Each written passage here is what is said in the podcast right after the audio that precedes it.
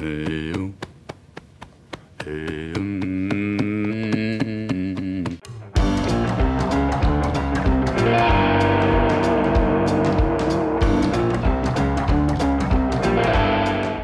começando mais um Primocast, o podcast oficial do Primo Rico. No programa de hoje vamos conversar com uma dupla que conseguiu inovar um produto pouco consumido no Brasil e vem fazendo um baita sucesso vendendo chá. Caraca, muito bom, hein, Lucão? E aí gostaria de começar agradecendo então Eduardo Vanzac e Lohan Schmidt. Primeiro, Eduardo, muito obrigado pela sua presença. Aliás, eles são os fundadores da Desinchar para as Obrigado por blogueiras aí. Gente aí. Obrigado. Feliz de estar aqui com vocês. Pô, muito legal, cara. Muito parabéns pela animação também. Eu gosto disso.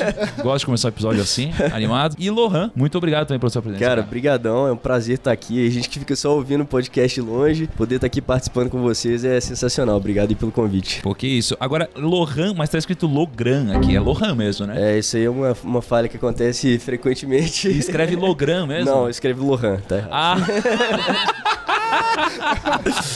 Entendi. Não, eu Não faço achava, ideia do que tá acontecendo. eu achava que o Lucas ia passar por teclado. essa sem errar. Cara, não tem uma, não tem nada público que aconteça com o meu nome que alguém não vai falar errado ou não vai escrever errado. E eu acho que eu copiei de um lugar público, acho que foi, foi de uma matéria mesmo, porque eu falei assim, caramba, eu, eu vou copiar porque... Mas eu acho Não. que cê- cê- cê- o, o teclado do, do computador ele, ele muda Lohan Ele pra muda. Logan. Ou Logan. Às vezes- é corretor, então. Logan. Salve, hein, Lucão. Entendi.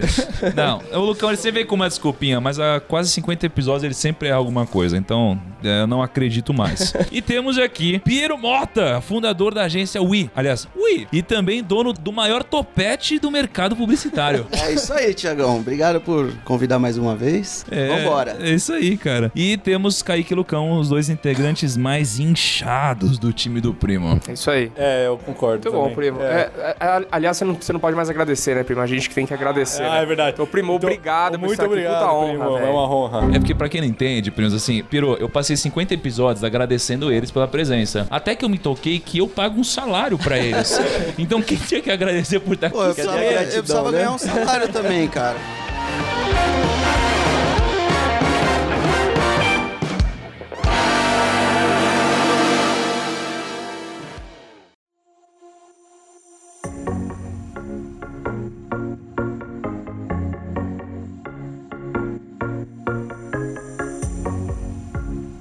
Bom, e qual que é a pauta hoje, Lucão? O que, que você bolou pra gente? Cara, vamos falar de negócios aí. Vamos... Chá no Brasil é uma bebida pouco consumida, ainda mais pelo fator do clima. A gente tá, mora num país tropical, então a gente não tem esse hábito, não tem um horário do chá como os ingleses e tudo mais. E é legal transformar, né? Como que eles transformaram esse produto num, num, num baita business, né? Que é a Desenchar hoje. Cara, foi, acho que foi pensando exatamente nisso que você falou que a gente chegou nessa conclusão. A gente, eu e o Dudu, a gente se conheceu na época da faculdade ainda. Cada um já tinha um negócio na época, então a gente empreende desde cedo. É, e naquele momento a gente sempre se juntava muito pra trocar ideia de negócio, assim, sabe? Tipo, se ajudar mesmo, o mentoria ali que a gente fazia um com o outro. E num desses encontros a gente percebeu que a gente precisava empreender numa coisa que tivesse mais propósito. Que a gente tava, por mais que a gente já fosse jovem e estivesse trabalhando ali com nossos próprios negócios, a gente queria uma coisa com mais propósito. E a gente fez uma viagem é, para fora, lá no Silicon Valley, pra buscar umas ideias novas de, de negócio e se apaixonou pelo mercado de wellness, que já era um mercado que a gente gostava muito. Que a gente sempre teve uma, uma vida muito saudável, assim, de casa mesmo, de berço. E aí é, a gente voltou pro Brasil com essa vontade de, de, de empreender e a gente já, já foi buscando uma missão de cara, que é o que a gente foi viajar pra buscar, né? E a gente voltou com essa missão é, de mostrar pras pessoas que saúde pode ser simples. A gente via muito, tava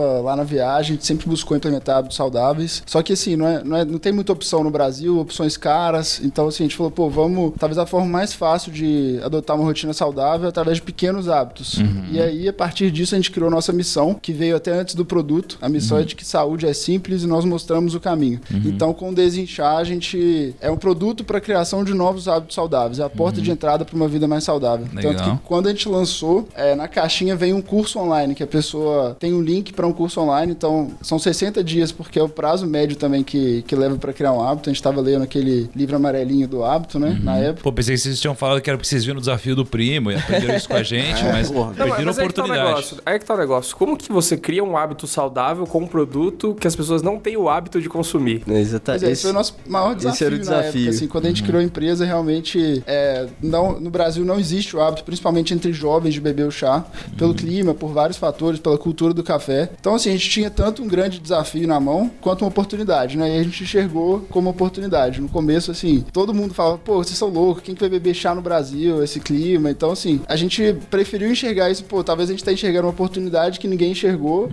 A gente tá entrando no Oceano Azul que não tem gente inovando, então vamos aproveitar isso e enxergar Cara, pra isso daí, isso daí me lembra uma história muito interessante, cara. Na verdade, acho que nunca aconteceu essa história, mas todo mundo sempre conta isso daí, talvez como uma metáfora, enfim, de uma empresa que tinha um profissional comercial e mandou esse cara aqui pra Índia, e aí o cara voltou da Ah, tem Índia, essa história mesmo. né, e falou assim, porra, ninguém usa chinelo lá, não tem mercado pra gente aqui. E aí a empresa mandou outro profissional pra lá, o profissional foi e falou, cara, ninguém usa chinelo É lá, puta- vamos entrar porque tem uma puta oportunidade, né? oportunidade. Aí vocês falando disso daí me lembra exatamente disso. Porque, pô, ah, mas ninguém bebe chá no Brasil, tá louco? Não tem mercado. E aí vocês olharam e falaram, não, não. Na verdade é por isso que tem tanta oportunidade. Ninguém Exatamente. usa, né? É, É, um esse- oceano azul. Esse foi o drive que, que nos levou, assim, a, a investir bastante nessa ideia. A gente viu que chá é a segunda bebida mais consumida no mundo, mas no Brasil tava realmente muito pra baixo do ranking. Então esse desafio é, nos A motivou a primeira é criar- o quê? É água? Ou é ser É o água café? mesmo. É água mesmo?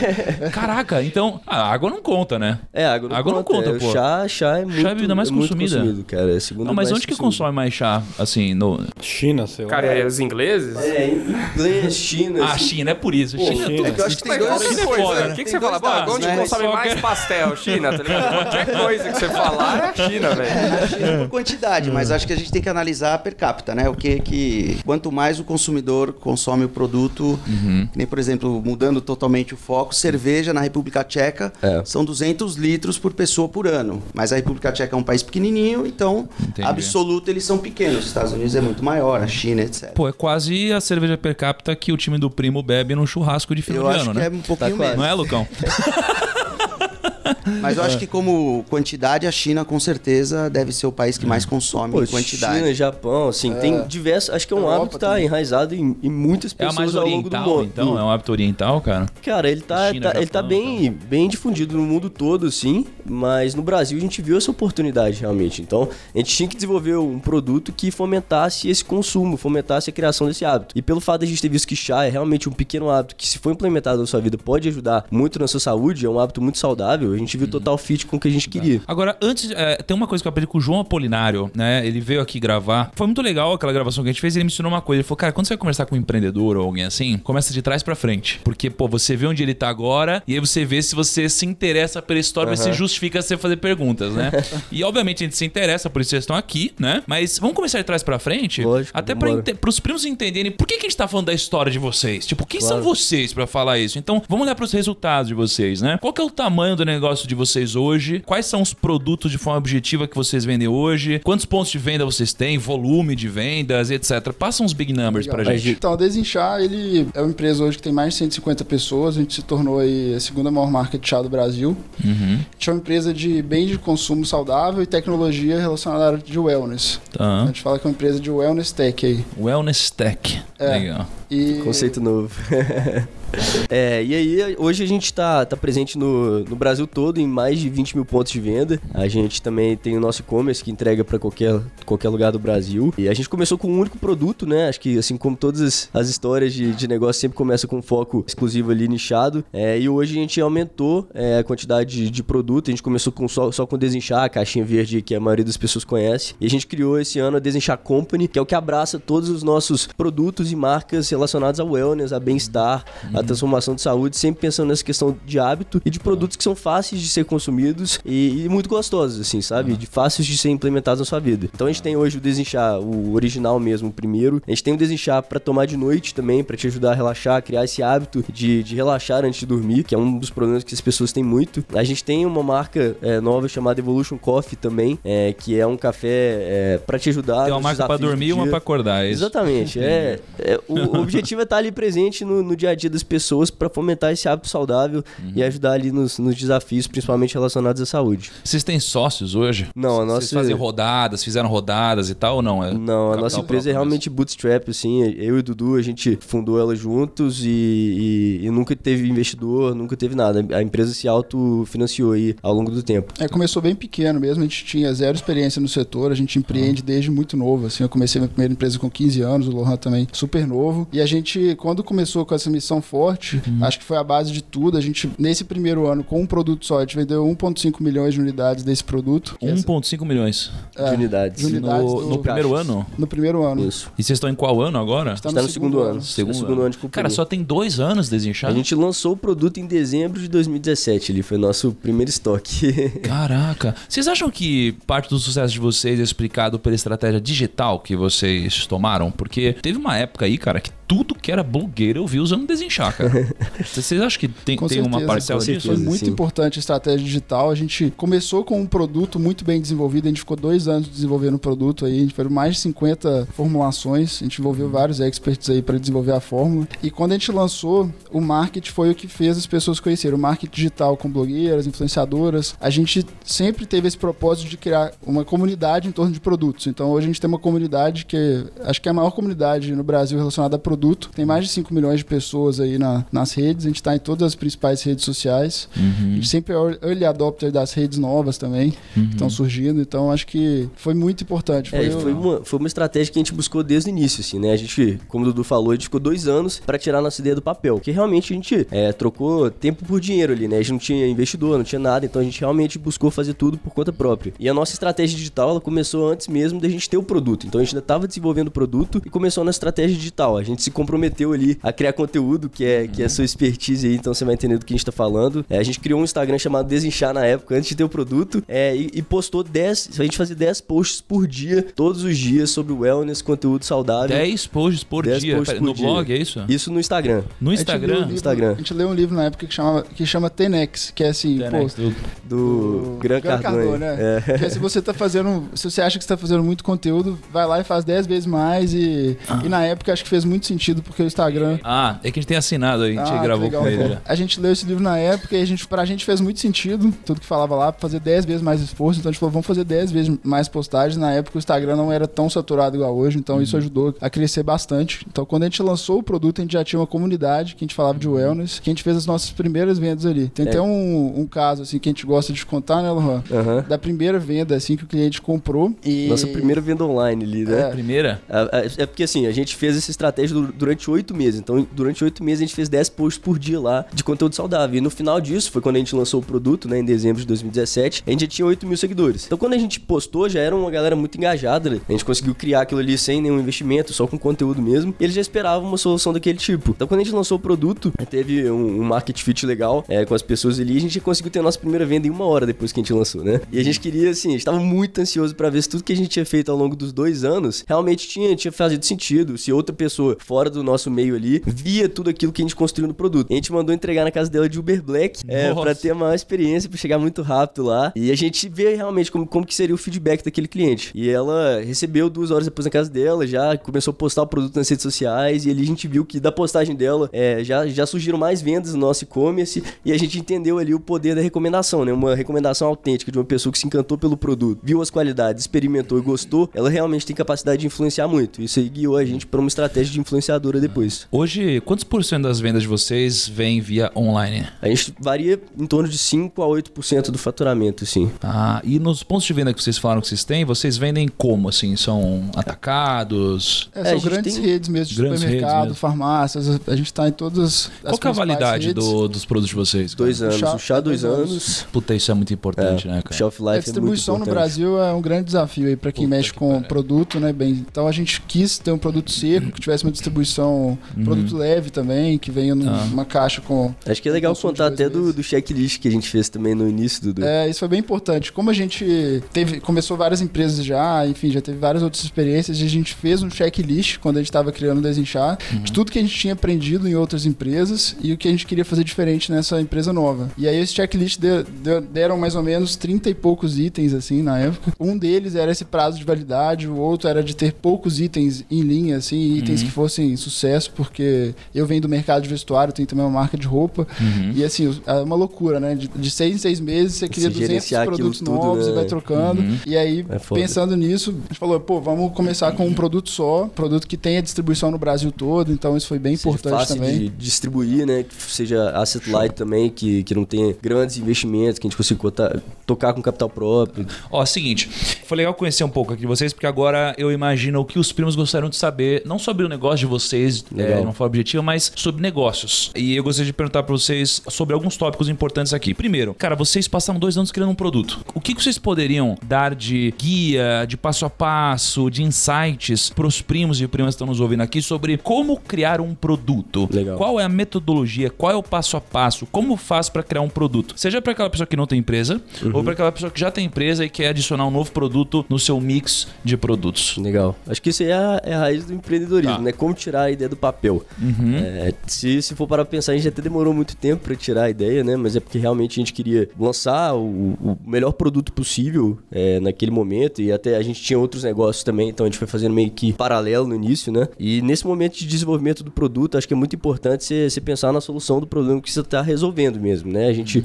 conseguiu identificar um mercado que a gente tinha muita afinidade, ou seja, a gente ia conectar com o produto também e com a missão do negócio, acho que isso é muito importante, você pensar no propósito daquele produto, no propósito da empresa que você está criando, se você vai se conectar com aquilo e depois de fato ver uma oportunidade do que, do que que pode ser desenvolvido, né? Como que você vai achar a solução para o cliente. E a partir daí, de fato, botar a mão na massa para desenvolver aquele produto, tentar É, tirar a Uma coisa do papel. importante também é, é você ter um. Você não querer criar um produto que é um canivete suíço, né? Que resolve todas as Exatamente. dores de todo mundo. Você criar um produto que resolve uma dor específica. Uhum. É, e de preferência uma dor que você já sinta na sua vida. Então, assim, Uhum. igual eu comentei, que nós dois a gente tinha, a gente, na época que a gente criou a empresa, a gente tinha essa dificuldade de implementar uma rotina mais saudável e a gente viu que através de pequenos hábitos seria o caminho. Então, a gente- era, um pro- Uhum. era um produto que pra gente também, a gente foi o primeiro usuário, assim, mesmo Legal. antes de lançar. Legal. Acho isso bem interessante também. E é legal que o o chá ele já tem esse histórico de, de ter objetivos, né? Porque hoje, hoje é uma tendência de você criar produtos que têm objetivos. Ah, esse, esse produto aqui é pra ter foco, ou, ou até mesmo Spotify. Ah, uma playlist pra treinar, uma playlist. E isso ajudou muito, eu acredito, que o Spotify também, porque você cria objetivos e com isso você consegue explorar muitas músicas e muitos artistas que você nem conhecia. Mas o chá já tinha esse negócio, né? Que sua avó falava, ah, tá com dor de barriga? Toma um chá de tal coisa. Ah, tá enjoado? Toma esse chá. Então é legal que é um produto que já tinha, né? Eu concordo totalmente. Tem que começar com uma missão muito clara, que acho que senão é uma commodity mesmo que você cria, com um produto muito sólido também na parte de desenvolvimento, de formulação. E acho que uma questão muito importante que a gente sempre considera é entender, procurar mer- mercados que estão inexplorados, né? Então a gente até, é, depois que a marca ficou bem famosa, a gente teve bastante problema com cópia, com coisas desse tipo. E a gente vê que, que essas empresas é, faz- fazem aquele produto Me Too, né? Que é um produto parecido, que tenta copiar a cor, alguma coisa. E funciona isso daí pra essas empresas que fazem isso? Então, acho que a curva é muito curta, né? Assim, é, Nasce cresce, e morre, nasce e morre. nasce e morre, não Porque a consegue tá- consolidar. é, a pessoa que tá copiando, assim, ela não vai conseguir inovar, né? E se você não tá inovando constantemente, você também não consegue crescer. Então o E acho cara que é ele fica isso. muito limitado. Legal. Quando vocês entraram nesse mercado, já tinha alguém fazendo parecido com a Desenchar? Tipo, já existia chás no mercado que tinham... Explorando dessa forma. né? É, Com essa inovação, assim, com o propósito de ser um chá, uma forma saudável, desenvolvida por nutricionistas e tudo, não. Existiam chás mais para ocasião, assim, ah, tomar um chá ali de manhã, mas não um chá para ser associado a uma vida mais saudável. E a questão, e acho que isso foi um dos principais diferenciais. O próximo, alguém que vai criar um produto, pe- pegar um universo que não tem tanta competição ainda, porque hoje a gente se consolidou nesse universo de chá. Então acho que é um pouco mais difícil uma marca lançar e conquistar um espaço nesse universo, porque a gente já consolidou muito. Então eu acho que é questão de lançar em mercados não competitivos Legal. mesmo. Deixa eu então levantar alguns pontos que vocês falaram que me chamaram a atenção. Primeiro, vocês falaram sobre, poxa, vocês lançaram, inovaram, e outras marcas que copiam e na maioria das vezes elas acabam caindo, né? Isso aqui cai num conceito do primo que a gente criou, em que a gente separa que eles têm quatro é, tipos, né, de empresas, negócios ou produtores de conteúdo. Tem o inovador, o aprimorador, o replicador e o copiador. O inovador é aquela pessoa que passa muito tempo, às vezes, desenvolvendo uma nova solução, desenvolve e às vezes ganha muito dinheiro com isso. O aprimorador, ele vem, vê que isso daqui deu certo e melhora isso. Você tem o replicador, que ele copia o que já dá certo, só que quando lança uma novidade, ele copia novamente essa novidade. E você tem o copiador, que simplesmente copia o que você faz, só que o ponto é, isso dá certo, só que tem uma curva, porque em algum momento o mercado muda e ele não se adapta, né? Então, ser o copiador no mundo dos negócios, acaba não dando ROI positivo, você acaba só perdendo tempo de vida, porque nem Exatamente. aprendizado você tem, já que você só copiou. Total. Fora isso,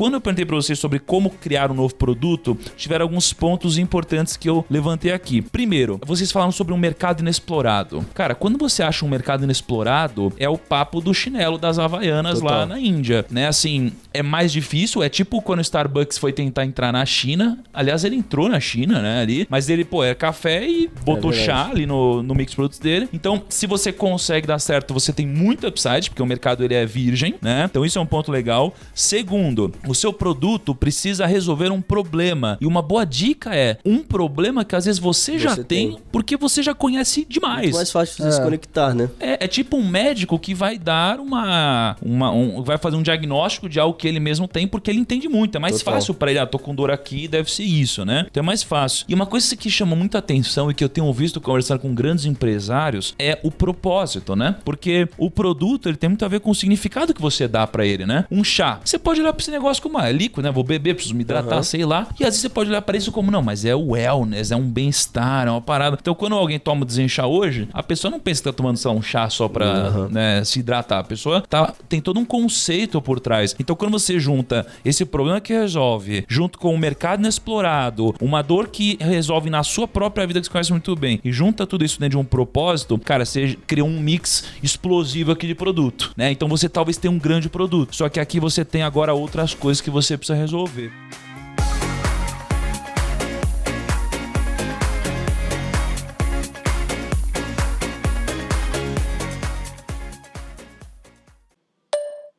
Primos, o papo com o pessoal da Desinchar tá legal pra caramba. São muitos insights, muitos ensinamentos com os caras. Mas tô passando aqui só pra lembrar vocês que tá rolando o desafio de 21 dias lá no Instagram do Thiago.nigro. São 21 dias de conteúdo muito enriquecedor. Às 5 e 6 da manhã tem uma galera participando. Essa semana já bateu mais de 60 mil pessoas online simultaneamente. Além de muito conteúdo com o próprio Thiago Nigro, com o próprio primo. Tem também muitos convidados especiais.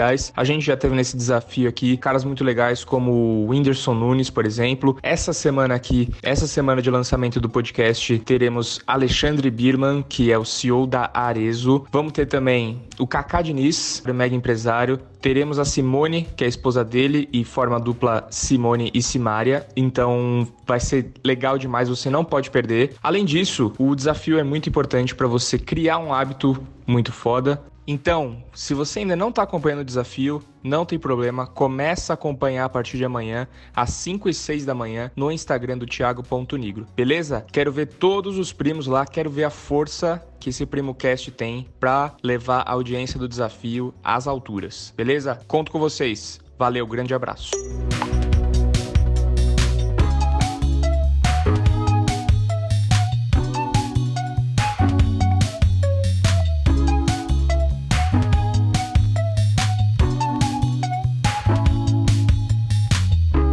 Então eu quero partir para a segunda pergunta para vocês. Temos um puta produto. Legal. Como fazer um marketing de um produto pensando num negócio que está começando? Porque vocês começaram até Legal. pouco tempo atrás, dois anos, né? Como fazer esse marketing, né? E não, não, não só falando o que vocês fizeram, mas tentando pensar em como compartilhar isso daqui Aham. de uma forma mais genérica para outras linhas de negócio também dos Cara, primos. tem, tem, uma, tem um exemplo que eu, que eu gosto de usar bastante, que nesse momento de desenvolvimento, que foram esses dois anos que, que a gente ficou e, e todo esse processo que você acabou de comentar, é como se você estivesse criando ali sua ilha, né? Você, você criou o seu, seu lugar, sua ilha, seu produto, seu negócio, beleza. Só que uma ilha, ela tá no meio de um oceano ali e ninguém vai chegar nela se você não construir pontes, se, se você não construir uma forma das pessoas chegarem até aquela ilha. Então, o seu desafio ali depois na segunda etapa é construir essas pontes. Como que seu cliente, né? Como que seu público-alvo ali vai chegar em direção a- ao seu produto, à sua empresa. Então, é, o seu negócio é construir pontes que levam esse, esse, esse consumidor até o seu produto. E essas pontes podem vir de diversas maneiras. O caminho que a gente escolheu foi o caminho digital. Por a gente gostar muito disso e já ter, ter experiências com, com negócios passados sobre isso. E a gente vê uma forma de maximizar, né? De levar mais pessoas através dessa ponte para nossa ilha. Mas existem diversas formas. Você tem que descobrir a ilha Fala um é, pouquinho mais dessa experiência que... vocês já tiveram antes com marketing digital. Porque Claro. talvez esse background pessoal de vocês tem ajudado, né? Então, é, O mercado de influenciadores é um mercado Uhum. que a gente conhece há bastante tempo, mesmo antes do Desinchar. Nessa marca de vestuário eu uso, uso desde o começo, assim, produto assinado por influenciadora, influenciadora recomendando o produto, né? E sempre buscando pessoas que realmente tenham um fit com a marca, que já usariam o produto mesmo se elas não estivessem sendo pagas para isso. A questão que eu acho é que na época do lançamento sempre tem que estar atento muito bem na rede que faz sentido no momento. Quando a gente lançou o Instagram era uma rede que não estava tão inflacionada igual é hoje. Então, assim, hoje usar o Instagram para um lançamento é muito mais caro do que na época que a gente começou. Então, tem redes que estão incipientes aí, como o Pinterest, é, no Brasil, né? Como o TikTok, redes que estão mais inexploradas ainda. E contratar um influenciador de um TikTok, de um Pinterest, de uma outra rede que não seja o Instagram, pode ser mais barato. Então, acho que a gente sempre buscou mídia que fosse acessível. E igual o Lohan falou do conceito da ilha, é começar com essa ilha, criar as pontes. E acho que a ponte é, são influenciadores ou são anúncios é, no, no Facebook, no Google, que vão levar a pessoa para a ilha, mas o objetivo final mesmo é encher essa ilha de pessoas que são apaixonadas pela marca. Porque não Total. adianta levar pessoas para a ilha e elas não ficarem lá. Que acho que foi isso que, que diferenciou bastante a gente. A gente criou é, toda essa ponte com as influenciadoras, com, com o marketing digital, e quando a pessoa chegava, a gente fornecia um conteúdo tão transformacional em termos de saúde. Então, assim, por exemplo, a gente no começo começou a fazer uma receita saudável por dia de receitas que harmonizassem com o chá. E hoje a gente tem um dos principais canais de receita saudável do Brasil. Eu uma receita online por dia. É, não tem, nem leva o chá como ingrediente na maioria das receitas, mas é, é lifestyle. lifestyle, conteúdo de Exatamente. qualidade para fazer a pessoa ficar na ilha e se engajar.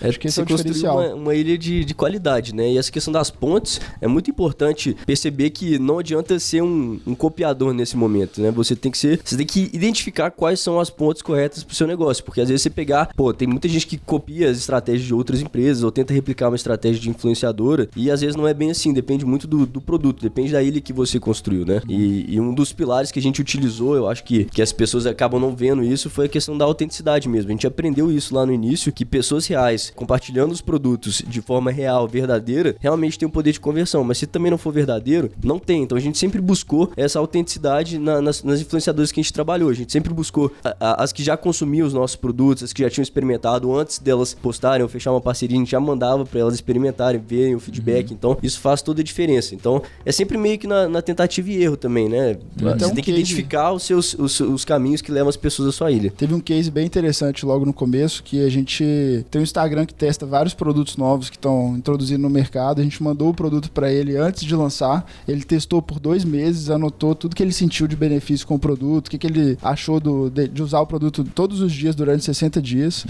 E esse Instagram ele fez um post contando toda essa experiência. Então, assim, ele mandou o post pra gente, o texto, super legal, texto super real mesmo, assim, de como foi a experiência dele. E aí, quando ele postou, isso assim, na- bem no comecinho, no primeiro mês de lançamento da empresa, a gente tinha um e-commerce que a gente mesmo colocou no ar, super improvisado. O e-commerce, assim, deu um- uma explosão de, de tráfego mesmo. A gente vendeu mais de 120 mil em um dia. Isso no primeiro mês da, da empresa. Caramba. Então, assim, mostrou pra gente o poder de criar histórias reais. Porque eu acho que hoje em dia eu vejo muita gente fazendo aquele famoso public post ali, né? Que faz um, um- paga a pessoa pra fazer um post super falso de um, de um produto que ela nem Exatamente, usa. não conecta, e isso né? não funciona, né? E as pessoas também buscarem, tam- é, além dos. Claro, as marcas maiores vão trabalhar com os principais influenciadores, mas as marcas que estão lançando buscar, pô, quem tá crescendo nesse universo meu? Talvez tenha alguém que é, que é pequeno, mas ele tem um nicho que, que faz muito sentido pro meu produto. Eu acho que isso, esse Instagram mesmo que a gente usou, ele tava longe de ser um Instagram conhecido, não era um Instagram tão grande assim. Mas era real, né? Mas era real e tinha um nicho de pessoas que queriam ver novidades de produtos. Então acho que é isso. Legal. Não, falando um pouco aqui do meu lado, da, da área de publicidade, tudo a ver É verdade, estão- né? Tá com um maqueteiro aqui e tá. Pois é, eu tô Porra, aprendendo, na Bia, verdade eu tô Dá uma aula aí. Eu tô aprendendo, não, não vou Como dar aula fazer não. o marketing no negócio? É muito simples, cara. Antigamente a gente pegava assim, contratava um artista porque a gente achava legal, ele era conhecido e famoso. Pouco importava É verdade. se ele tinha uma relação verdadeira com o produto, ou com o serviço, ou com o que quer que seja. Hoje a gente tem uma super preocupação. A gente primeiro vai entender se esse cara conversa com o nosso público. Num segundo momento a gente vai testar pra ver, ó, esse cara realmente ele gosta desse produto, ele acredita nesse produto, ele acredita nessa marca. Então é basicamente isso que você falou, Dudu. Se a gente não tiver esse cuidado, não tiver essa responsabilidade de Foi até a realmente questão da, da escolha da Bruna, né? Que é, É. a gente, junto com a Wii, que fez toda essa campanha nossa com a Bruna Marquezine, Uhum. a gente escolheu ela para ser a cara da marca mesmo da empresa nesse ano. E, e o, o que foi importante pra gente escolher isso foi que a gente ficou sabendo através da nutricionista dela que ela já estava consumindo desinchar.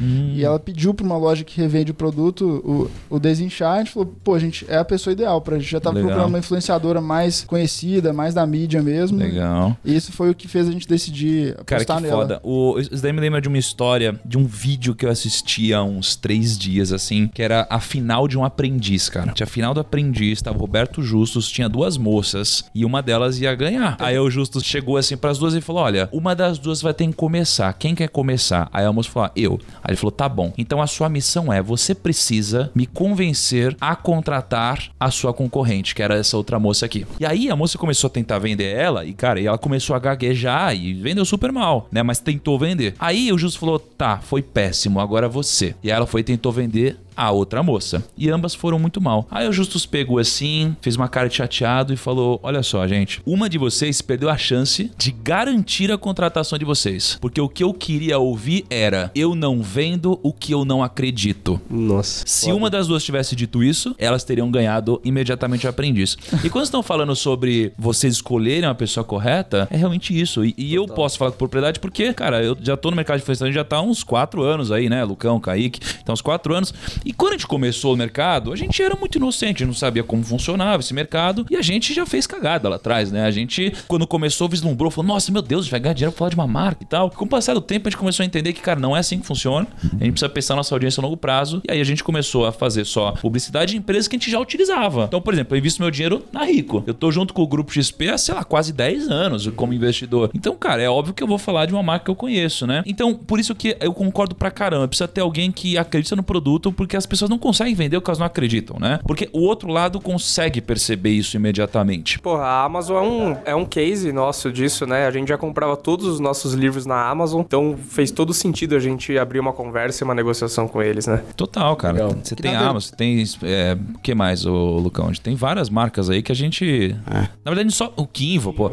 A gente só fala de marcas que a gente usa, na verdade. A, a gente nega muita proposta. Quantas propostas a gente deve ser por semana, Lucão? De. Cara, pelo menos umas 30 aí. Umas 30, cara, entendeu? Pessoas querendo, tipo, É. divulgar a marca, o produto, Fazer negócio. assim. Exatamente. E aliás, tem até um aprendizado aqui sobre influenciador que é o seguinte: eu, vocês falam de public post, né? Ah, public post. Eu acho que tem muita gente que ainda tá na fase do public post. E a gente mudou totalmente nosso projeto aqui, por quê? Antes era public post, a gente falou: não, não, não faz sentido public post. Vamos fechar projetos com empresas. E aí hoje a gente tá num ponto de: não, não, não faz sentido projetos. Vamos fazer revenue share. Por quê? Cara, se a gente é bom, a gente acredita no produto e a gente vai vender esse produto, pô, faz sentido a gente participar do resultado porque a gente tem skin in the game junto com a empresa. Total. A gente é alinhado, né? Enfim, só pra não perder alguns ganchos que eu separei aqui sobre o marketing, eu perguntei pra vocês sobre marketing, vocês levantaram alguns pontos muito importantes aqui. Primeiro, vocês falam novamente sobre o contexto correto, ou seja, estar na rede social assim que ela aparece, ou estar na rede social correta. E isso daqui é novamente aproveitar do oceano azul, aproveitar desse potencial que ninguém está explorando. O que, que é o.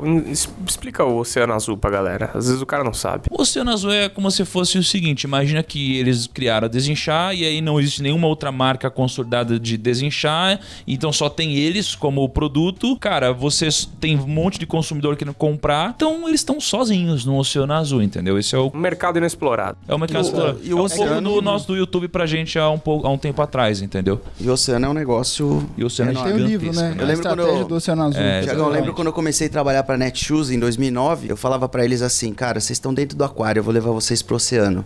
Aí Nossa. vocês vão entender a diferença do que é um aquário e do que é um oceano. E realmente naquela época a gente conseguiu fazer uma super transformação, mudar o hábito do consumidor. Então acho que um exemplo bom pra dar é esse, né? O Legal. oceano é muito grande, é amplo. Não, agora, outra coisa que vocês falaram que é importante para o empreendedor é o seguinte: talvez parte do sucesso de vocês seja explicada pela experiência prévia que vocês tiveram. Porque vocês trabalharam com influenciadores anteriormente, então você já entendia um pouco como funciona esse mercado. E isso foi muito importante para alavancar as vendas de vocês. E isso daqui é muito, muito importante porque casa muito com a história do Kobe Bryant. O Kobe Bryant, ele recom- que é um dos maiores jogadores de basquete de todos os tempos, ele recomenda para todos os pais que eles apresentem para os filhos várias experiências diferentes, porque quando a pessoa encontra uma coisa que ela ama, uma paixão, ela sente na hora que isso é uma paixão. E o Kobe Bryant, quando era muito novo, primeira quicada da bola de basquete, ele se apaixonou por isso. E como ele descobriu o talento dele muito novo, ele pôde lapidar o talento dele. Agora, se a gente descobre o nosso talento muito mais velho, é muito difícil. Se o Neymar descobrisse futebol com 40 anos de idade, É, ia nunca o né? Neymar. Verdade. Então, por isso que eu acho importante você é, se submeter a várias experiências diferentes, porque alguma coisa você vai aprender. As pessoas acham que quando você trabalha, a única coisa que importa é o quanto você ganha de dinheiro financeiro. Mas pra mim, a renda é igual a salário mais conhecimento. Então, quando eu era estagiário na Hershey's, eu ganhava lá, sei lá, menos de dois mil reais, acho que eu ganhava mil e poucos reais. Só que, cara, o que eu aprendia lá era muito valioso e eu usei no futuro pra ganhar mais dinheiro. Quando eu comecei a trabalhar no mercado financeiro, eu passei dois anos não ganhando nada. Só que eu aprendi tanto que me permitiu no futuro ganhar milhões de reais. E às vezes até por mês. E foi muito importante tudo isso. Então, a experiência prévia do empreendedor é muito importante. Fazer várias coisas diferentes e se submeter a vários mercados diferentes. Queria a opinião agora de um especialista. Kaique, conta pra gente o que que você achou disso. Cara, eu só fiquei martelando na minha cabeça que ele falou que tem que tomar, desinchar 60 dias.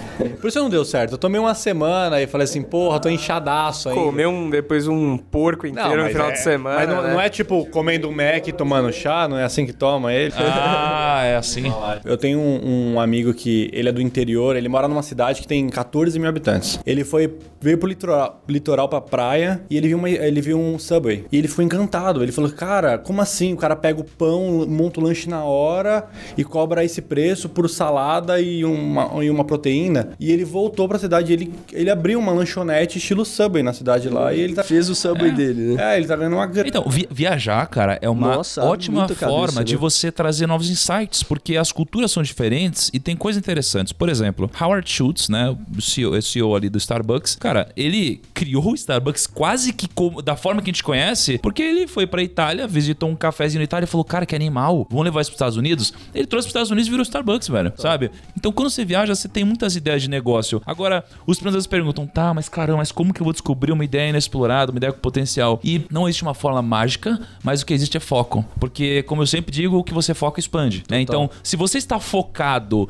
em achar um negócio novo, a sua mente começa a focar, procurar essas coisas ao seu redor. Porque a oportunidade do chá já estava aí, velho. Ninguém criou, ela já estava aí. Eles só foram lá e pegaram e se aproveitaram dessa oportunidade. Então, quando a sua cabeça está setada para procurar uma oportunidade, o seu foco começa a procurar esse tipo de coisa e, inevitavelmente, você acaba achando. Não, e, e olhos abertos, assim. A gente foi, antes da gravação mesmo, a gente tava tomando o café da manhã lá, né, Pedro? E o Pedro falou: caramba, cara, puta fila, puta demora, não sei o que lá. Sabe, né? Naipe Faria Lima. Pra, São Paulo, pra, São é, Paulo. Vila Olímpia pra atendimento, né? Uma beleza. E aí eu comentei com ele, cara, quando eu morei em Dublin, na Irlanda, eu achava muito legal porque era tudo takeaway, né? Era você chegava lá, então você fazia o seu pedido, já pagava no caixa, pegava e ia embora, entendeu? É, é isso que você quer. Você quer comer, cara. entendeu? Você quer só pegar o negócio e vazar. E aqui é uma, é uma puta demora e às vezes você fala assim, caramba, se tivesse aquele modelo de negócio aqui, ele poderia ter um negócio, um espaço menor, com menos funcionário, é, um custo menor e muito mais eficiência, vender muito mais. Pô, que legal. E completando, o que é legal que o Kaique falou é porque às vezes a gente fala, ah, o cara foi pro Silicon Valley, ou o cara foi pra Europa, e só assim ele vai conseguir ver. Não, o cara simplesmente foi do, do interior pro litoral e já arranjou uma ideia. Então, às vezes, não se limita a isso. Ah, puta, os caras só conseguiram porque eles foram pro Silicon Valley. Isso... Imagina, Não, não, e, tem nada e- a ver. e às cara. vezes você vai, você vai buscando uma coisa, tipo, a gente viajou pra lá naquela época pensando em outras coisas, tipo, é,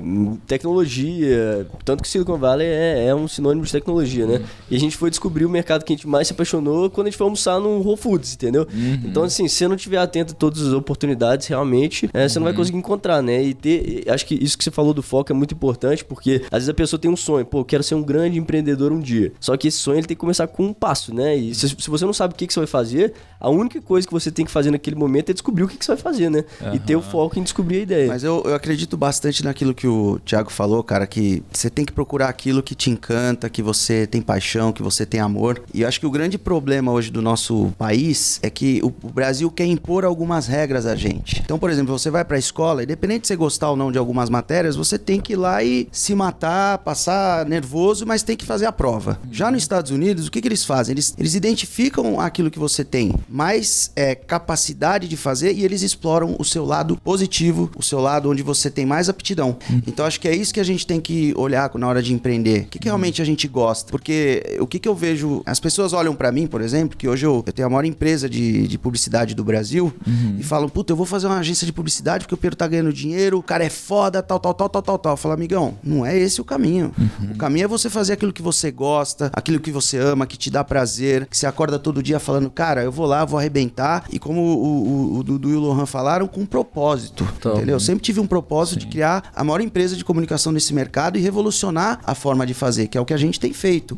O, eu, eu, eu sempre falava assim, pô, saí pra jantar com meus amigos e os caras falavam, pô, tá acabando o teu negócio, a agência de publicidade vai acabar. E eu ficava me questionando, eu não tô entendendo essa colocação, mas também não queria entrar em, em discussão. E aí depois de um tempo eu fui percebendo, né, que o mundo tá desintermediando tudo. E o nosso negócio é intermediação, etc, etc. E o que, que a gente percebeu? Que a gente precisava mudar a forma de lidar com o nosso cliente. Qual era a forma que a gente tinha que fazer? Realmente entregar para esse cara uma verdade de proximidade, deixar de ser a extensão do marketing para ser a extensão do negócio, tá ali com o cara no dia a dia, sentindo as dores do cara, sentindo as dores do negócio, que era a única forma de verdade que a gente conseguiria trazer uma solução verdadeira para esse cara. Então acho que tem que ter amor, cara. Eu sempre bato nessa tecla porque se não tiver amor no primeiro obstáculo, tenho total. certeza que você vai Quando- desistir. Quando você gosta do negócio e você consegue achar soluções pra se reinventar, né? E tem tudo a ver com o que o Thiago falou mais cedo, de, de você se expor a várias coisas, né? Porque a gente fala que, pô, você tem que fazer o que você gosta e tal, mas e a pessoa que não, não sabe o que, que ela gosta, né? Que ela não sabe o que, ela quer fazer da vida. E é nesse momento que você tem que se expor a um milhão de coisas. As pessoas, às vezes, por não saber o que fazer, tem medo até de tentar coisas novas e medo do fracasso e medo de, de não fazer acontecer. E aí que tá o problema, você tem que se expor a um milhão de coisas e errar um milhão de vezes até você achar o caminho, Cara, né? aconteceu uma coisa mágica agora. Eu tava nos Estados Unidos agora e o Kaique falou: compra uma lapela. Porque o Kaique ele tem uma mania, ele consegue destruir todas as lapelas que a gente traz aqui, cara. Todas. Todas as lapelas, cara. Sério. E aí eu fui lá na BH, né, em Nova York, comprar essas lapelas aí. E aí aconteceu uma coisa. Tava com a Camila, né? A K, minha namorada. A K chegou. E aí tinha uns pianos na BH, né? A K chegou um piano assim, ela fez assim, ó. Pé, apertou uma tecla do piano. Cara, ela apertou uma tecla do piano. Aí ela apertou outra tecla do piano. Outra tecla do piano me olhou e falou: Ti, eu amo esse negócio. E ela se apaixonou por piano, cara. Ela nunca tinha sido submetida a essa Exatamente. experiência. Exatamente. Entendeu? E aí ela se apaixonou por piano, velho. Óbvio, é, aconteceu agora, vamos ver se no longo prazo isso perdura. mas ela se apaixonou por esse negócio. Então, esse negócio de se expor é muito importante. E não só isso. Você vai se expor, e o Piero falou aqui de, dessas barreiras que aparecem, e você muitas vezes vai errar. E o que eu percebo que existe um fenômeno hoje do empreendedorismo mindset. As pessoas acham que empreender é só mindset, mindset, mindset. Não é isso, né? É, as pessoas só falam de mindset e consideram isso como sendo o único conteúdo de empreendedorismo, enquanto que empreendedorismo é o que vocês estão fazendo, velho, entendeu? E aí, o que, que eu percebo? Eu percebo que uma das principais virtudes do empreendedor bem-sucedido é entender que você vai errar, e você vai errar, e você vai errar, e tudo bem. Errar não Persistência, é né? necessariamente ruim, porque faz parte do seu processo. Você tem que ficar né? apaixonado por errar e falhar, né? Não tem jeito. Tipo, vai É, ter você um milhão precisa de enfrentar bem isso todo. daí, né? Exatamente. Precisa enfrentar bem, porque você vai errar, só que, cara, você precisa aprender com isso. O problema é se você errar e não aprender. E a gente fica tão focado em, não, cara, esse é o meu business plan, eu preciso fazer algo tão perfeito. Perfeccionismo. Que é o que a gente fala, ideia é. perfeita. Cara, o que a Não gente- existe ideia perfeita. É, né? o que as pessoas erram muito é assim, ficam muito no business plan, na tentativa, tal, tal, tal. O tempo tá passando, quando eles chegam no modelo ideal, que eles lançam aquele produto ou serviço, aquilo já ficou velho. É. Então, é, o que eu falo é assim, por trás de todo sucesso existe muito fracasso. Então, toda pessoa que é bem-sucedida, que tem sucesso, que tem resultado, com certeza ela já apanhou muito, já errou muito. E eu acho que a dica é a seguinte, não tenha medo de errar, não fica com dúvida, o mundo não vai acabar amanhã. Se você errar, você tem tempo de consertar. O que você tem que fazer é o seguinte, identificou que tá errado, tem que ter rapidez para mudar. Não pode ficar persistindo no erro, insistindo em coisa errada. O que dá certo você replica, o que dá errado, Eu acho que tira da persistência, frente. persistência é o número um mesmo, porque você tentar uma ideia, ne- nem sempre o primeiro negócio que você vai lançar, ele vai ser um negócio da sua vida, mas ele vai te, ensi- te ensinar lições muito importantes que você vai usar nos próximos negócios e você vai estar lançando negócios cada vez melhores, né? A gente já começou negócios muito ruins, eu, minha primeira empresa lá com 14 anos, quero vender coisa no Mercado Livre, enfim. A gente já teve é, vários negócios diferentes, com cada um ensinou uma lição que permitiu que o próximo negócio fosse melhor. Então, assim, é, é maximizar, igual você falou, aprendizado, entender o que aquele negócio está te ensinando e já ser rápido para fazer. A gente fala muito esse mindset lá na empresa de, do Jim Collins, né? Que é tiro de revólver antes de dar um tiro de canhão. Então, é claro, também vamos é, pensar em negócios que comecem pequenos, para que seu erro também não seja, não inviabilize o resto da sua vida ali, né? Financeira. E sabe o que eu penso também, Dudu? Eu fico imaginando, cara, eu conheço o Tiagão aqui há bastante tempo, quando ele criou o Primo Rico. Tenho certeza que um monte de gente riu da cara dele, falou: esse cara tá maluco, o que, que ele tá fazendo? Ele tá viajando. Vocês, quando criaram o Desinchar, esses caras tão loucos, foram pro Vale do Silício, devem ter tomado alguma coisa errada lá e estão com essa ideia. Então, assim, é, independente de qualquer coisa, cara, sai fazendo. Eu, eu, eu criei um ditado que eu digo: quanto mais as pessoas estão rindo de você, é sinal que o teu negócio vai dar certo. Então, assim, não pode ter vergonha, não pode ter medo. O empreendedor, ele começa o negócio. Primeiro comentário que alguém faz, ele já fala: puta, acho que eu tô no caminho errado, cara. Cara. É. Aí se, que- se questiona E demais. tem muita ali, coisa né? dentro de casa. Eu vou dar um exemplo de, de mim que, cara, eu comecei a empreender micro, micro, micro empreendedor dentro de casa. Eu sempre quis inovar, sempre quis fazer alguma coisa e eu falava pro meu pai, pai, eu preciso fazer alguma coisa. E meu pai é um cara super, meio sofisticado, meio sofisticado, um super trabalhador tal. Não, filho, isso você não vai fazer. Eu falava, pai, eu vou fazer. Aí eu resolvi fazer pão pra vender na praia. Olha que loucura. Caralho, eu compraria o pão do Pinheiro na praia, velho. Que engraçado. Devia Você- ter um baita marketing. Às né? vezes, às vezes, às vezes- não, e às vezes a gente pensa que não, cara, mas nosso sabotador tá dentro de casa. É nosso pai, é nosso, nossa mãe, nosso irmão, nosso melhor amigo. e meu pai fazia o quê? Quando eu lançava, quando eu sol- soltava a fornada do pão, ele ia lá e comprava toda a minha produção, achando que ia me apagar. O que, que eu fiz? Eu dobrei minha produção, até que chegou no momento, ele falou, filho, vai lá, vende lá, não adianta eu, Vou- eu vou querer te sabotar. Minha mãe queria cobrar o gás da- do fogão pra eu não fazer o negócio. E, e, cara, empreendedor não pode ter medo, tem que sair fazendo, sem É, medo.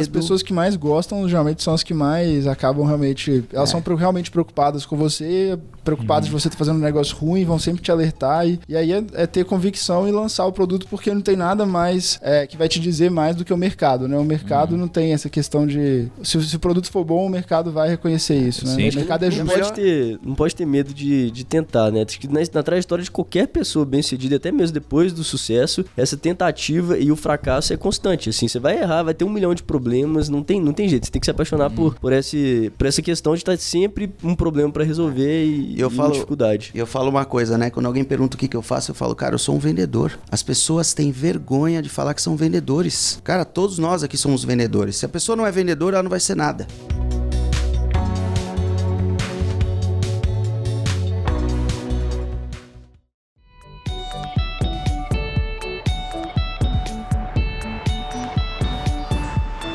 Logística, cara. Logística é um grande problema da maioria das empresas, assim. E eu digo isso por experiência própria, porque minha família tem um negócio de doces, né? Chama pequenas mordidas. E aí, eles têm um problema com a validade, porque a validade deles é muito mais curta que a de vocês. Por isso que dois anos, eu, uau, que sonho seria se chocolate fosse dois anos, né? Ainda mais gourmet, né? E aí, o que acontece? A logística deles é muito complexa, cara, porque a validade é curta, eles precisam entregar para vários lugares, o ticket médio é baixo deles, né? Então, cada empresa enfrenta seu tipo de problema na logística. Como que vocês fazem a logística de vocês e qual- quais são os aprendizados que vocês podem passar para os primos que querem melhorar a logística deles ou pelo menos saber que eles vão ter que enfrentar algum tipo de problema? É, logística no Brasil é sempre desafiador mesmo, né? Acho que uma das coisas que no- nos, nos- nos ajudou muito é que o nosso produto, ele é um produto shelf life longa, igual você falou, dois anos de validade. E ele Como não que é um pro- você- shel- shelf life long, longer. É, a shelf life é longa, né? O prazo de validade, né? O tempo que o produto pode ficar ali na, na gôndola ou na prateleira do supermercado. E o nosso produto, ele é leve, né? Ele não é pesado, né? Igual um, um refrigerante ou um produto líquido, por exemplo, que é muito mais difícil de transportar. Ele é um produto mais leve, é um produto mais... é, que você paga ali não pelo peso do produto, mas você paga pelo espaço que ele ocupa. Então você isso acaba facilitando. E pelo fato de ser um produto seco também, né? tem, tem outros produtos que são, por exemplo, sei lá, um produto refrigerado, por exemplo, que é muito mais difícil de fazer logística também. Então acho que a gente deu, deu a, a sorte de ter escolhido um, um produto também que facilita um pouco a logística. Mas de qualquer forma, a forma como a gente optou por fazer é, logística no Brasil é, foi de fato, a gente tem os nossos, os nossos centros de distribuição, hoje a gente tem três no Brasil, é, e, e os produtos saem da fábrica para esse centro de distribuição e desse centro de distribuição a gente manda para os nossos revendedores. Como que você escolhe os centros de distribuição, a localização deles? Então, tem várias.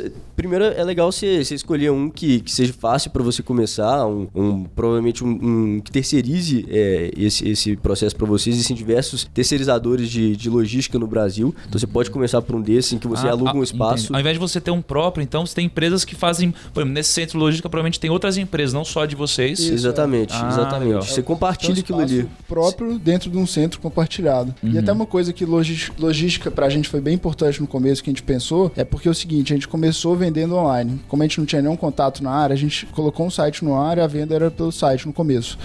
E aí assim, pô, o produto, a gente fez, além do hábito, que foi muito importante na concepção do produto, ter uma caixa de 60 sachês foi muito importante porque assim, um frete no Brasil ele não vai custar menos do que 15 a 20 reais. Se o seu produto custar 30 reais, 40 reais, metade daquele valor ali que a pessoa tá- vai pagar em frete, ela não vai querer comprar o produto online. Então a gente colocou mais sachês na caixa para que valesse a pena ela pagar um frete, porque ela ia ter um consumo de dois meses ali do produto. Então isso foi bem importante também, porque eu vejo muita empresa lançando produto muito barato online, e aí o preço do frete viabiliza o negócio, porque ninguém vai pagar o mesmo que está pagando no produto em logística. Acho que isso é um fator bem importante também. O outro fator, eu acho, é na hora de desenvolver um produto, pensar em produtos que têm distribuição. Então, assim, é, no Brasil tem setores que têm uma distribuição muito grande. Então, supermercado, farmácia, são setores que têm, assim, 200 mil pontos de venda desse tipo no Brasil. Se você faz um produto que ele só vai ser revendido por poucos pontos de venda, que tem pouca gente que vai estar disposta a revender aquele produto, eu acho que é um limitador muito grande também, porque o produto pode ser um sucesso, mas só tem 30 lojas para vender aquele produto no Brasil. É até um pouco do, do que muita empresa de cosmético hoje enfrenta, né? Porque as grandes têm as lojas próprias, não existe tanto ponto para você distribuir cosmético no Brasil. Então é uma, é uma dificuldade grande para quem está empreendendo nesse setor e vários outros que não têm distribuição tão ampla. Só para ter uma ideia de, de logística, a gente trabalha com a Cacau Show, são 2.400 pontos de venda. O setor, ele tem 60 mil pontos de venda. Então, quando você fala de Cacau Show, 2.400 pontos de venda. Quando você fala de um chocolate tradicional, você está falando de 60 mil pontos de venda. Então, acho que é um pouco assim do que você falou, mas tem o, o- o ponto de venda que não é específico daquela marca, é muito maior do que os pontos de venda que a própria marca tem. É. Então, a chance de você escalar fora do seu próprio ponto de venda é muito maior do que E, e existe uma, uma equipe que busca por pontos de venda? Como que. uh, porque, né, você tá, tá falando de 60 mil, 16 mil, 20 mil. Existem empresas especializadas, distribuidoras já cadastradas, que você entrega seu produto e ela já distribui. Tem uma série é de importante até lembrar do começo metodologias. também, Vocês vendem pra redes, tipo supermercados, farmácias e tudo mais. Geralmente vocês têm que entregar produto na, no ponto final ou vocês entregam tipo no CD? Então, tem, tem, tem todas as formas, assim. Acho que, acho que é legal gente voltar por início depois a gente chega né, em todas as formas de distribuição. É, mas, por exemplo, é, a logística e distribuição é sempre desafiador. Você tem que levar seu produto para a loja do- dos clientes. A gente começou a nossa estratégia é, B2B. é, a gente originalmente tinha lançado o produto para vender online, mas a gente começou identificando que os nossos, pro- nossos clientes, né, ali no, no Instagram, por exemplo, é, vinham perguntar dos produtos na- nas lojas. E falavam assim, pô, não consigo encontrar o produto, onde que eu compro? Porque realmente as pessoas não têm tanto hábito de comprar online no, no Brasil ainda. E a gente viu aquela oportunidade de ter os nossos produtos nas lojas. Então a gente co- encontrou o primeiro canal de venda ali, né? As, as redes de empórios naturais. É o que, que a gente fez para poder levar esse produto para lá? A gente ainda não tinha esse know-how de distribuição nem de nada. A gente não sabia como levar os produtos para lá ainda e não sabia como chamar a atenção desses clientes. A gente começou, fez uma lista de 100, é, 100 pontos de venda ali que, de, de canais naturais, né? De, de lojas que revendem produtos naturais e começou a ligar para esses caras. A gente já sabia que tinha uma demanda de pessoas procurando esse produto nas lojas. Então a gente ligava pro cara perguntando: pô, é, vocês vendem desinchar? Cara, não, o que, que é isso? Que, que produto que é esse? Não, eu tô vendo aqui nas redes sociais, tá bombando e tal, vou comprar em outro lugar. Desligava. Aí outra pessoa da nossa família ligava pros caras: pô, vocês vendem desinchar? Não, não tem esse produto. Aí desligava. Aí depois a outra pessoa da família ligava de novo e no final do dia o cara ligava pra gente. Então a gente meio que criou uma demanda pra levar nossos produtos iniciais ali. E Isso, assim isso, primos, nossos primeiros isso é 50 pontos de venda. empreendedorismo real, velho. Isso é empreendedorismo real. Isso daí é uma coisa que curso não ensina. Isso daí é uma coisa que, cara, business plan não ensina. Isso é empreendedorismo na prática, gente. Tem que dar valor pra esse tipo de coisa, porque isso é a vida real. É assim que pô, grandes pessoas começaram. A ler contou a história dele. Isso é empreendedorismo real. Parabéns. Desculpa, continua aí, cara. Não, e isso ajudou a gente a abrir os nossos primeiros 50 pontos de venda e depois ele vai crescendo. Aí você vai, vai pegando esse, esse know-how da distribuição. E hoje existem vários caminhos. Você pode começar pequeno, igual a gente começou, ligando pro caras, criando demanda e mandando entregar essa caixa pra eles, que eventualmente vai ser caro no início. E existem outros caminhos também, de você entrar num, num grande varejista, um, um key account, né, que é como a gente chama, por exemplo, o grupo Pão de Açúcar. É o que os caras são gigantes, você vende pros caras e eles distribuem pras próprias lojas. Ou você vai atra- através de um distribuidor, que você coloca seu produto lá, ele tem que ser especialista naquilo que ele tá vendendo. Então, no nosso caso, a gente procura distribuidores que são especialistas em vender produtos é, alimentícios ou produtos naturais. E aí o cara ele vai, vai pegar o know-how que ele tem e colocar seu produto nos pontos de venda. Eu acho que essa questão é muito importante, assim, palavras como a logística, supply chain, assustam muito no começo, mas eu acho que é pensar que, assim, pô, igual quando a gente começou eram nós dois, assim, a gente já tinha outros negócios que eram maiores, mas a gente falou, pô, essa empresa, a gente tá começando do zero, não é igual nossas outras empresas que a gente tem uma equipe, tudo isso, a gente depende só, de, só da gente mesmo. Então, o Lohan, esse exemplo que ele deu, quando a gente entrou nessa rede de produtos naturais, a gente falou, a missão da empresa agora, nesse mês, é ser o produto mais vendido nessa rede, que, era, que é a maior rede de naturais do Brasil. E aí a gente, em dois meses, conseguiu ser o item mais vendido entre mais de 500 produtos nessa rede. Por quê? Porque a gente se envolveu muito pessoalmente também. Desde o começo, assim, até a gente chegar em 300 clientes mais ou menos, a gente atendia todos os clientes pessoalmente, assim, no nosso WhatsApp pessoal.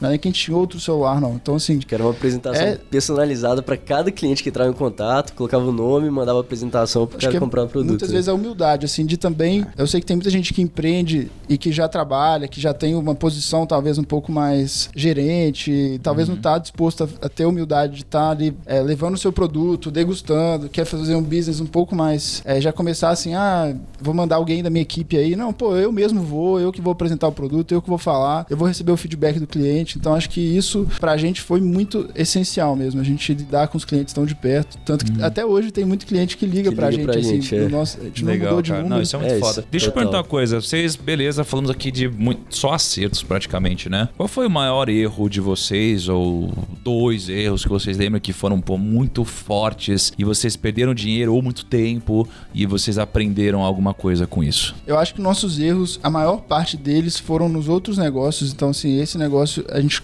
realmente teve vários desafios, mas a gente errou menos, porque a gente estava no nosso. Eu no meu quinto negócio, o Lohano também no- eh, já tinha lançado vários outros negócios. Então, assim, os nossos maiores erros acho que foram mais no começo. Mas tiveram vários desafios bem grandes, assim, até no começo mesmo. eh, a gente começou a empresa bem pequeno no modelo, no regime fiscal na época, e a gente mudou de regime fiscal e a gente ficou um mês eh, entre essa transição que a gente não conseguia emitir nota fiscal. Assim. limbo fiscal, Então, literalmente. assim, a empresa estava bombando não de tinha- vender. Não tinha como faturar o produto e, e tava bombando de vendas, né? E aí assim, a gente teve que, vamos supor, achar uma solução super criativa, assim, de vender o produto para outra empresa e essa empresa, aquela, assim, fazer uma solução É, de- conseguir vencer- brasileiro. né? essa barreira. Então, no Brasil tem muita coisa desse tipo. A gente agora está enfrentando é, o desafio de gerenciar uma empresa maior, que agora está assim com uma equipe grande. Então, o crescimento ele, ele machuca um pouco também, né? Principalmente quando ele vem muito rápido, né? Você tem que evoluir também, né? À medida que o negócio vai crescendo, você tem que ter a capacidade de crescer na mesma velocidade. Isso é bem difícil. Teve Famosa- também, acho que um desafio bem importante ali nos dois anos de desenvolvimento de produto. Teve vários momentos que, acho que a, a fase, antes de você pôr o produto no mercado, É quando ele muito tá difícil. físico ali na sua frente, você consegue acreditar mais. Mas quando você está em desenvolvimento, qualquer questionamento, qualquer barreira parece mais intangível e você se desanima mais. Então, assim, bem no começo, a gente, eu e o Lohan, a gente estava nas nossas outras empresas muito atarefado. Então, a gente, o nosso horário de trabalho era de 11 às 2 da manhã. Então, a gente fazia um Skype. A gente também, na época, o Lohan teve que mudar de cidade. Mudar de cidade. Então foi um desafio grande tocar a empresa nesse horário, assim. Era em sempre o terceiro diferentes. turno na madrugada ali que a gente trabalha, trabalhava. Né? Não, mas a gente tem uma teoria, né, do porquê que eles deram certo, né, Lucão? Qual que é a nossa teoria do porquê que eles deram certo? Ah, é verdade. Pelo amor, né? BH, BH não tem como. Tem. de- Precisamos ir lá, hein, Tiagão? Cara, não é possível, trazer meu. um. Todo mundo que sai de de lá, lá. bicho. Inclu- inclusive, eu e o Lucão tá pensando em ir pra BH pra tentar um negócio de hot dog. Porque lá. É, não, não precisa ir pro Vale do Silício, não, gente. Vai pra BH lá, que tá rolando alguma parada lá, velho, que a gente não sabe. Não é possível. Tá faltando um hot dog lá, hein? A gente precisa gravar aquele podcast lá, hein, Lucão? E aliás, se vocês, se vocês quiserem que a gente grave qual que é o nosso podcast, o, o Vale do Silício de BH, que temos o que? Pelo menos uns 5, 6 empreendedores já com negócios mega blaster bem sucedidos, que a gente já trouxe aqui, inclusive, a maioria deles. Se vocês quiserem que a gente grave um só com os empreendedores de BH, deixa uma mensagem em qual thumb, Kaique? Na thumb desse episódio do podcast, que vai estar lá no oprimo.rico. Muito bom. Pessoal, um conselho então pra gente finalizar aqui pros empreendedores ou pra quem quer empreender ou pra quem quer simplesmente ser o melhor profissional aqui de vocês. Tirar a ideia do papel que você tá acreditando mais no momento, sem perfeccionismo. Então, pô, não espera chegar a hora, ah, deixa eu achar a ideia perfeita, no timing perfeito. Não, tira a ideia do papel da forma mais barata possível. É, investir no mínimo possível ali pra testar o mercado, coleta o máximo de aprendizado, não fica também preso assim, pô, a minha primeira empresa tem que ser a empresa da minha vida, ou a empresa que vai dar certo. Pensa que sucesso vem da persistência e vai ser na terceira, na quinta tentativa. Não cria expectativa de dar certo na primeira tentativa aí. Eu acho que um conselho que eu posso dar é até um dos valores que a gente tem na empresa, que é simple first, né? Que a gente fala que é o simples primeiro. Então, quando você estiver buscando qualquer coisa na sua vida, um empreendedorismo, uma nova ideia, vá pro que é mais simples primeiro. Às vezes você tem uma ideia megalomaníaca que eventualmente vai se tornar realidade, mas ela tem alguma forma de executar ela da forma mais simples possível, que é o que vai te demandar menos trabalho, menos investimento e menos tudo. Então, você tem, tem como tirar ideias do papel da forma mais simples possível. Esse seria meu conselho. Muito bom. Pirão, tem um conselho hoje também? Cara, ou já eu- deu de conselho? Eu já não dei um monte de conselho, eu bato na tecla de fazer aquilo que você gosta, com amor. Missão, né? Não, você tem que Cara, inventar outro, Piro. não, Não, mas não pra dá, complementar, cara. Essa é a Pô, minha Pia. verdade. Essa é a verdade. Acho que então, pra, pra chegar na resolução disso, é se expor a muitas coisas, né? É, Testar cara, muitas coisas na vida. Só eu- assim que você vai achar o que, que você ama conselho que é importante, acho que até o primo bate muito nisso, é normalmente a gente costuma, é, a gente precisa ter um sócio, né? Porque a gente, aquilo traz um conforto emocional, né? Eu tenho um sócio, vou dividir meus problemas, vou dividir o valor da empresa, tal. Então assim, primeiro, você confia nesse cara, né? Segundo, esse cara é complementar. Terceiro, vocês têm a mesma visão de negócio? Valores também. né? É então acho que esse é o meu conselho, cara. Faz com amor. Enquanto não descobre exatamente o que gosta, vai se arriscando, vai se jogando. Não perca tempo, não espera o mundo perfeito porque ele não existe. Cara, tem que sair fazendo. Então, muito legal. E um super aprendizado com sócio, cara, é busque sócios que tenham um tamanho de ego diferente do seu. Porque se você tem dois sócios com ego muito Nossa, inflado, é. cara, em algum momento vai dar briga, porque alguém vai querer se a capa. Acho que e negócio, Vai ter né? esse tipo de coisa. Ego e vaidade são matadores. Falei isso assim, ontem. Vão, vão acabar com o negócio e acabar com Cuidado com o ego. É, isso, isso daí pode te matar. E, Kaique, tem um recado aí, né? Primos, hoje a gente tá no estúdio mesmo, porque a gente tá cansado de andar de barco, tá cansado de ficar visitando estágio, tá acabando o ano. Não, a gente tá gravando no estúdio. E tem o grande Paga Nós, que é um oferecimento da Spotify, Uber, Instagram, Telegram, TikTok, Facebook, Google, Bruna Marquezine, Roberto Justo, Rico, XP Inc., Amazon, Netshoes, Subway, Starbucks, BH Fotos, Vale do Silício, Pequenas Mordidas, Cacau Show, Grupo Pão de Açúcar e, claro, o I e Desinchar. Paga nós, por favor. Ah, pelo amor de Deus, vamos criar um cupom aí pra deixar na descrição. Vamos criar um cupom. Já que a gente, o Piero falou em parceria de 6 milhões de dólares quinzenais, Não falei Ah. nada disso. Eu falei 10 milhões de Eu dólares. acho que tá barato ainda, viu? Você quer saber? vamos, vamos criar um cupom. Kaique Inchado, você faz lá, recebe 10%. Vamos fazer o desafio do Kaique, grátis. Pai, tava... Frete grátis aí tá lançado. Desafio desinchar. Tem que estar todo mundo desinchado aqui, velho. É, O cupom vai dar o quê pros primos? Frete grátis, frete grátis. A gente não sabe o que a gente vai fazer, mas vai ter uma parada pra vocês. O link tá na o, cupom, descrição. o cupom vai ser esse. Cupom surpresa. O cupom surpresa. E deixem na foto da. é o cupom surpresa. Primeiro você paga, depois você descobre. e na foto da thumbnail desse podcast, todo mundo vai lá e bota hashtag Kaique Inchado. Que é pra gente ver o poder aqui dessa nossa comunidade dos primos. Então é só entrar no Instagram, no Instagram, o primo.rico, que o Lucão não vai deixar de postar foto no horário desse podcast. Que o último saiu cedão, né? Meu, pessoal, eu tinha feirante ouvindo podcast. Pô, mas depois de. depois, depois de 50 episódios, tinha que acertar uma, né? Então não vou me errar nesse daqui, beleza? Kaique, hashtag Kaique Inchado, Kaique é com K, só pra deixar bem claro, tá bom? Muito bom? Tudo beleza? Ótimo, então temos algum recado? Não tem? É isso? Então é nóis. Um grande abraço, até o nosso próximo episódio de segunda-feira e tchau, galera. É nóis.